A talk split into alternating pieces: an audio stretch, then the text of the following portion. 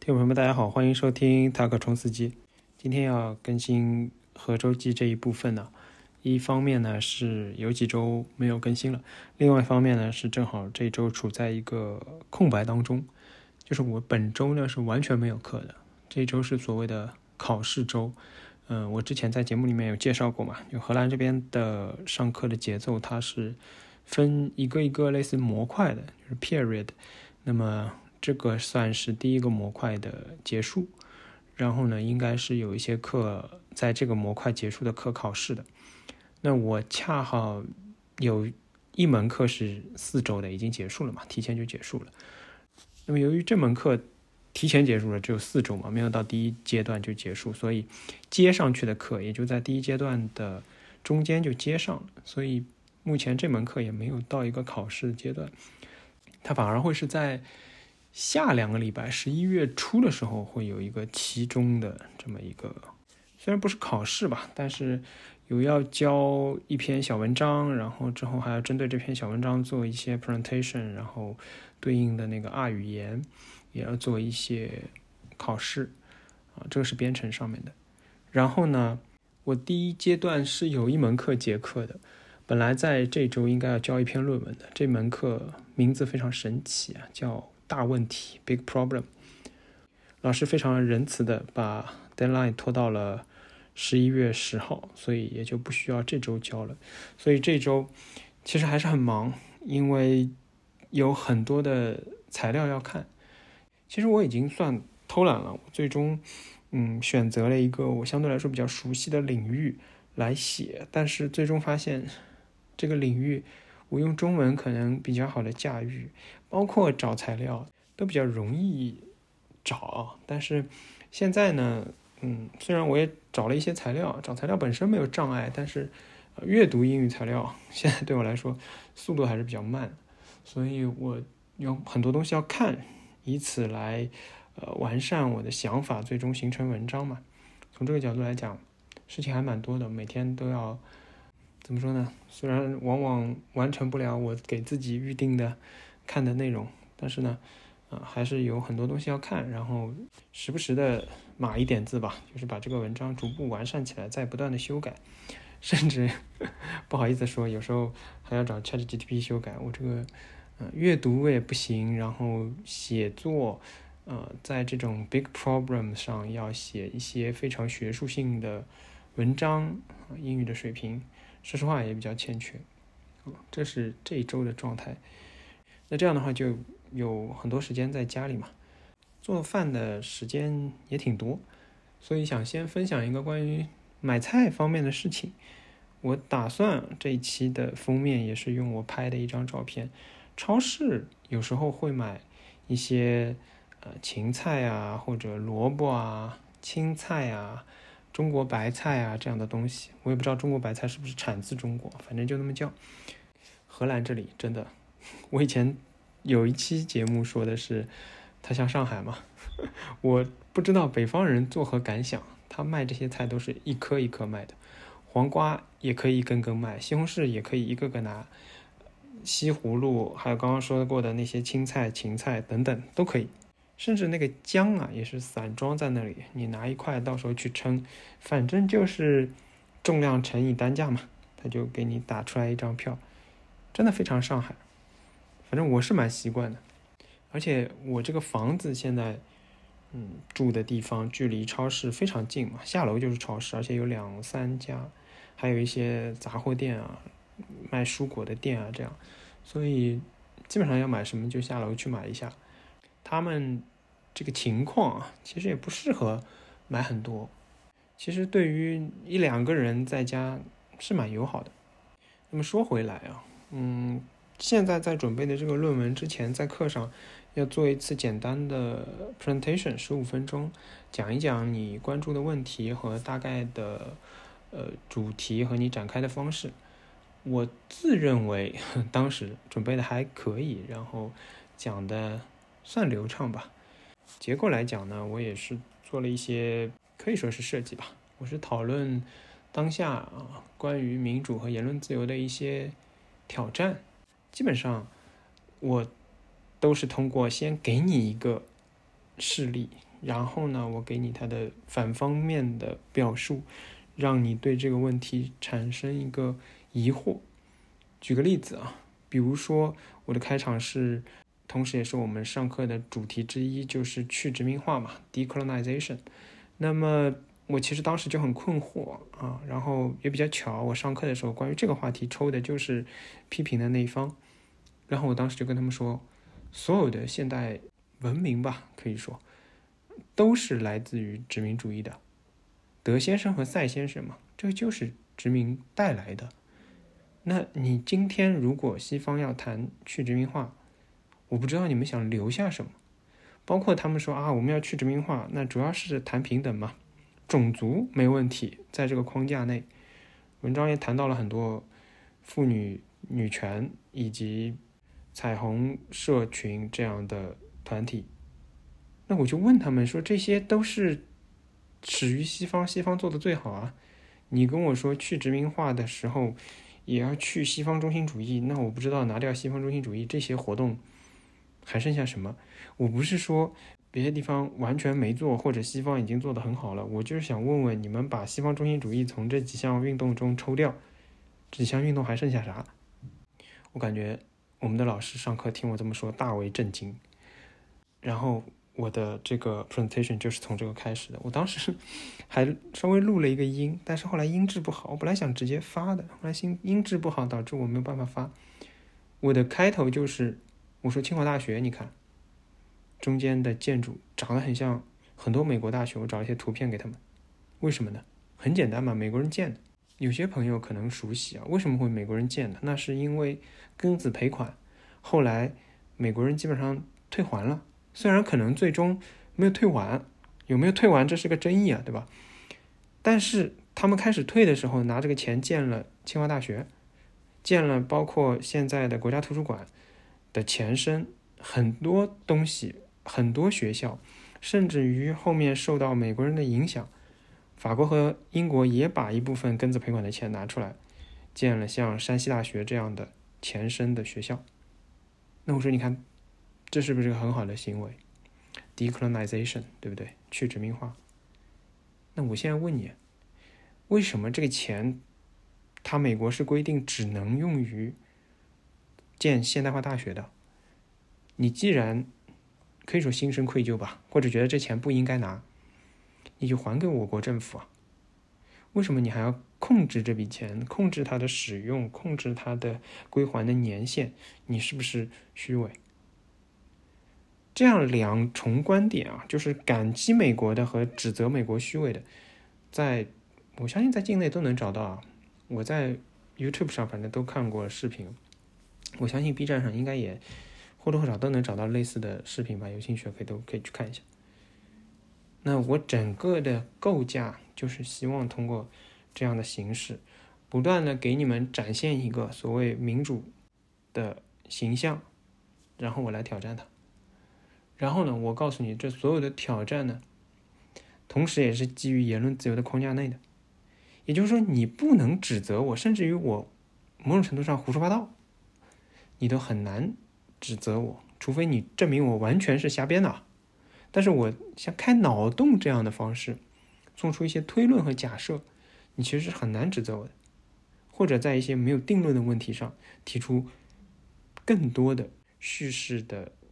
解释方式，你是很难指责的，这就是我整个想要表达的内容啊！我现在的论文当然是立基于中国了，就是在写这个东西。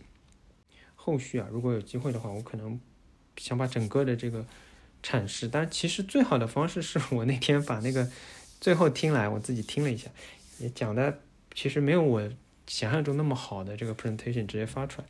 但是错过了这个机会呢，我怎么样把它整理的再发出来，我就得要自己再想想。然后呢，我们很多同学做了非常多，因为它主题是不限的嘛，big problems 嘛，做了各种各样的主题。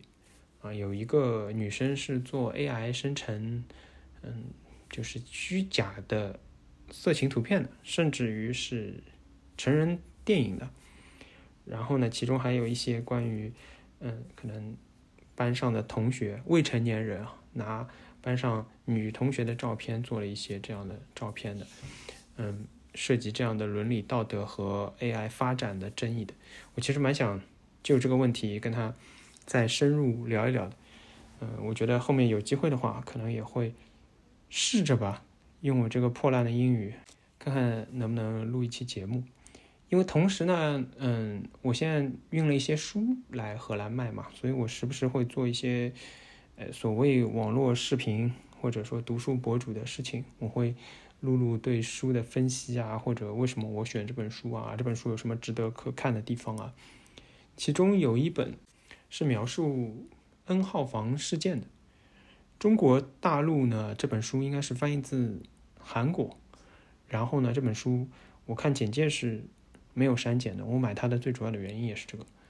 我觉得两件事情可以串联起来，顺便呢，我自己也有一些想法吧。可能到时候我自己会先做关于这本书的一些介绍的节目，然后呢，呃，作为一个延展吧，请我这个同学一起来聊一下。对我在网上讲书这个事情 有兴趣的话，可以私信或者。我真的不太好意思写在 show notes 里面告诉大家去哪里找，但是如果你有兴趣想看一下的话，可以私信给我，或者在小宇宙啊各方面平台留言给我。因为我这节目其实 我真的还挺怀疑，真的有很多人听吗？嗯，没有这方面的自信。嗯，所以如果真的有兴趣的人多的话，说不定下一期啊，我贴在 show notes 里。然后我这个同学呢，我现在算是。第一个跟我 social 了一下，有一天晚上，我本来是请他到家里来吃饭的，后面他也没有空。然后我们在酒吧啊，跟小峰三个人，呃，聊了蛮久的。他是一个波兰裔的德国人，然后男朋友是一个越南裔的德国人，两个人是高中同学，所以他对于亚洲文化还有尤其是吃的，其实是蛮有兴趣也蛮有研究的，甚至还看过《舌尖上的中国》，所以有挺多东西可以聊的。包括我前两天跟一个中国同学碰到的时候，嗯，有些人觉得可能碰到的外国人啊，对中国不是很了解。那我觉得真的可能是专业的关系。我们这个专业，societal resilience，社会韧性，可以这么直译吗？就是一个修复力这么一个单词。同学相对来说对中国，我觉得都还是比较了解的。知道中国有房地产危机，甚至像跟我晚上聊天的这个同学，他是知道恒大的。所以相反之下啊，是我的英语有点不太够用。过来之后觉得英语这个问题啊，也想聊一聊。一方面呢是自己自身能力和水平的问题，我也很多年工作期间当然都没有用英语了。那出来之前也就是托福啊什么的，临时抱佛脚。那么现在当然这些，比如说跟上课有关的专注方面的东西啊，随着不断的看书啊，我觉得可能是有一定提升的。当然有时候觉得，哎呀，要提升英语，但是又没有很多时间，就是踏踏实实的坐下来背背单词啊，或者看看这种固定搭配啊、组合啊，或者看看例句啊，多看看文章啊，来提升一下自己啊。其实没有很多时间，都。忙于 完成这个作业，包括阅读材料的这个作业。另外一方面呢，生活词汇我们真的是很缺乏啊。如果你经常出国旅游啊什么的，你对吃的可能还有一定的了解，这个是第一印象嘛。你坐下来要点菜对吧？虽然你 一开始是拿谷歌翻译，但是总归时不时的对一些东西会有一些了解，对吧？各种各样的。意面的名字，对吧？lasagna 和 spaghetti 可能是不一样的，一个是肉酱面的那种方块状的，哦，千层面，不好意思。还有像肉酱面，嗯，brownies 对吧？然后还有 spaghetti 是长面，对吧？然后有些是空心面，怎么样的？如果你去意大利，你对这些东西就是很快会了解。然后各种各样的呃不同地区的披萨，对吧？Napol Napoleon 是什么样的？然后别的地方 Margherita 是什么样的？嗯，坐下来点菜的话，比如说海滨城市，sea bass 和 mussel 这种基本上是避不开的，squids 这种，对吧？这种单词是很快你能熟悉到的。但是生活词汇啊，真的是不怎么掌握到。今天我在一个群里看到我的一个同事，待会聊聊打工的事情。我这个同事说他把 jumper 落在店里了，他明天来拿。什么叫 jumper 啊？跳跃者吗？我去查了一下，jumper 是套头毛衣，或者是宽松上衣、水手服那种。真的是不了解。像这样的单词啊，再举一个例子，上个月的时候，有一天跟同学走在一起，突然天降温了嘛，下雨，就有人已经开始穿羽绒服了。想说这个，哎，怎么已经开始有人穿羽绒服了？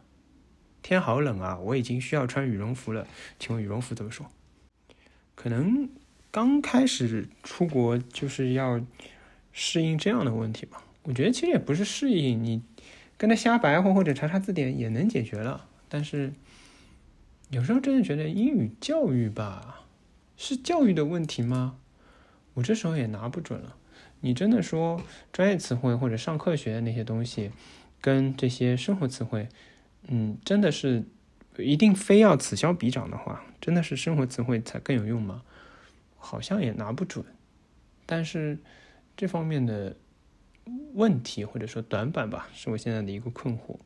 所以就要说说我现在去嗯咖啡馆打工了嘛，这个事情是在上海就想做，但没有做，在这边就是鼓起勇气逼着自己。去做，我真的是拖了很长时间，我拖了一个多月吧。开学以后就觉得，哎，还是要打工嘛，因为毕竟虽然说学业忙，但是，嗯，你还是有比较多的时间，因为你一个星期才两节课嘛，剩下时间就是在看书、看书、看书。那真的说打工的话，嗯，因为外国人有这个时间限制嘛，一周只能干十六个小时，所以其实也干不了多久。如果你分配到每天干六小时的话，也就两三天；八小时的话就只有两天；四小时的话可能你能干四天，但是是可以让你把这个时间利用起来的。如果你下午去打个工，晚上的时间其实还是属于你的，你还是可以抓紧时间把一些材料看完啊，准备学业上的事情。虽然时间上一定是会受一些影响的，但是我觉得总体来说还是可以通过合理的安排啊，把它实现。那我觉得下策啊，很多中国人现在在做的就是在这边送外卖。我觉得下策是去送外卖，当然他们送外卖也没有很辛苦啊，就是毕竟点外卖的人也少。然后像 Uber Eats 呢，嗯，我觉得 Uber 因为还是被滴滴收购了嘛，它是按单给钱的，好像。但是另外两家比较大的这边的本土的外卖公司都是按时间给钱的，也就是说你送几单。等多久跟你的收入基本上是没有什么大关系的。当然，你送的多，可能啊有一些小的补贴，就公里数补贴啊，或者客人会给你小费什么的。但在欧这边小费也不普及嘛，所以总体来说影响不大。可能是比如说四十块和四十五块的差距吧，我觉得啊百分之十左右的影响。但是就是是可以摸鱼的，甚至于因为有时候出餐慢啊、等餐啊，你不会很烦恼或者。就不会有这个不安感或紧张感，因为你是按时间算钱的呀。你让他慢慢打包好了，对吧？嗯，我觉得下策是这个，因为毕竟大风大雨的，马上又要冬天了，还是很辛苦的，而且不能学到什么东西。然后中策呢，我觉得是去我们学校的食堂或者咖啡馆。我们学校很大，嗯，光学校里就有好几间这种食堂啊或者餐厅啊。呃，咖啡馆啊，或者小的这种，呃，卖卖零食和出咖啡的地方，我觉得中策是去那边，呃，因为，呃，好处是离在学校嘛，比较方便，你下课就可以去，或者你去那边自习啊什么的，也比较省钱，对吧？学校有暖气，各方面条件比较好。然后上策呢，就是既能锻炼我，又能更多的学到东西，就是我找一家咖啡馆。当然，这会更 local，然后接触到更多的不同的人，然后对于这个咖啡的整个接触呢也更多。有机会呢，也可以看看店铺运营啊，或者老板的供应商啊什么的，也更多的认识一些人嘛，至少是这个行业里的人。所以呢，我就逼着自己从上到下的顺序先出发了，找了我常去的咖啡馆，然后有一天。我本来想问他们要一个联络方式。结果那天我正好看到一个老板状的人在门口，哎，我就直接去找他了。我就跟他一通说，我说你这咖啡很好啊，然后呃东西很好吃啊。其实咖啡一般了，但是最重要的是东西真的蛮好吃。在这边真的好吃的东西太少了，所以这个咖啡馆人蛮多的。然后我说你东西很好吃啊，我也推荐过朋友过来啊，什么什么一通夸。然后跟他说我有一定的想法，想要从事这个行业啊，所以想看看能不能加入你们啊。然后他就问我你比如说有没有时间啊什么的。呃，我稍微问了一下，就跟我说你可以过来先试一试。其实他本来只是想让我试一次的，但实际上到现在我我也不知道这个应该算免费的吧，我也没有问过这个问题。其实算免费去做了三天三个半天去帮忙，然后老板也是说后面他就说这个是随我的什么时候去，因为不不是排我班嘛，只是让我适应适应，而且我也挺愿意去嗯适应一下。熟悉熟悉菜单啊！我说了嘛，这个东西好吃，但是每一样东西都蛮难搞的，需要一定的熟悉，就是它的这个配料啊，嗯，酸奶上放什么水果啊，还有不同的酸奶，对吧？就是呃，比如说水果酸奶怎么放，然后普通的酸奶盆怎么放，超级酸奶盆怎么放，对吧？它有不同的配法，那我得熟悉它每一项。东西怎么配，然后对应的东西在哪里？包括三明治也是，呃，有好多种配法啊，放三文鱼的，放培根的，放火腿的，对应的要放什么菜什么的，就是我觉得还是去熟悉熟悉。虽然其实我觉得，真的老外打工的话，他们好像也无所谓，反正你让我来我就干，我虚心学，但是我开始不会很快。嗯，我们中国人可能自己对自己要求比较高，反正我是觉得，哎呀，我总不能。就是什么都不知道，然后每一项都在那里等着别人教我，然后就开始上班了，对我的信心也是一个打击啊！就是我什么都不会，然后一开始就会被催。我现在只是去帮忙，老板就会不断的暗示我，你要快一点，你要快一点。他说虽然也不是催你，只是你要有这个概念在脑子里。但是我觉得如果我不熟悉这些东西，然后就开始上班的话，我真的会压力比较大。然后现在熟悉这些东西，我觉得会好很多。所以其实明天才算是我真正意义上的第一天上班。他们的咖啡啊比较一般。然后我们今天群里店长已经说了，就说大家对于咖啡还是要注重一下品质啊。这个 neighborhood 有很多竞争非常强的咖啡馆。我们如果只给 ordinary 的普通的这些咖啡的话，客人可能就会流失。但是就以我这个水平。如果有我朋友圈的朋友，可能偶尔看到我 po 的一些照片，就我这个水平，在这个店大概八九个人里面也能排个中等偏上吧。完全的新手是连拉花都不会的，嗯，也搞不清楚拿铁应该怎么打啊，什么应该用什么杯型啊，fly Y 是大杯还是小杯，这些他都搞不清楚。那相对来说，我的咖啡这方面的基础还算好，但是。我现在觉得，我自从明天要去上班之后，我要在那边要更多的注意的就是这个咖啡的口感。我要自己建立一套，逐渐吧，至少在这个店里面，我要把这个咖啡做成什么样子和每天的咖啡之间的细微的差别，我要至少努力吧，这个方向再去关注一下。虽然老板对我的 最大的要求只是变快，但是我其实还挺高兴，就是有人。在这么个工作群里面说啊，大家还是要注意咖啡的质量，因为毕竟我还是对这个比较关注的嘛。还有两点想说，一点呢就是所有的非欧盟的呃学生吧，如果要打工的话，都要申请 work permit，就是工作许可啊。我们有一个就是同学之间的一个交流课嘛，那没有学分的，是帮助我们更好的适应整个课程和相互交流有什么困难。有个美国人就说他申请了一个十周的短工，好像是学生助理这样的工作，但是由于要申请 work permit 就被对方拒绝了，因为申请 work permit 最多可以要五周时间，所以对方觉得有一定风险，我一半的时间在帮你申请这个东西，所以他就拒绝了。然后美国人非常的沮丧吧，可是说他就说我本科的时候都在美国打工的嘛，你现在跑过来。要我办工作许可，然后别人一听要办工作许可就把我拒了，我是不是就没办法在这里打工了？我这个收入，嗯，虽然我爸妈给我钱，我也有一些助学贷款，但是我我心里好没底啊，然后花爸妈钱好罪恶啊之类的，我们就聊了一下这方面的事情。可以说，在国外啊，他们应该全部都是自己打工的。我的荷兰同学，除了有一个，我现在还没确定，我没有问过他。其他人，我觉得四个荷兰人，两个德国人，这六个人当中，起码五个人是有工作的，嗯，兼职啊或者实习，甚至我有一个同学有两份工作，还有一些可能是零工啊，比如说。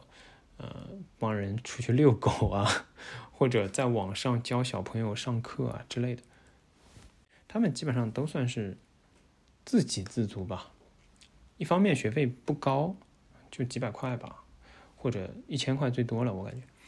然后呢，如果能租到一些便宜的学生公寓呢，也能拿到一些政府补贴，合下来应该每个月，我觉得六百块可能最多了吧，住宿这方面。所以前前后后呢。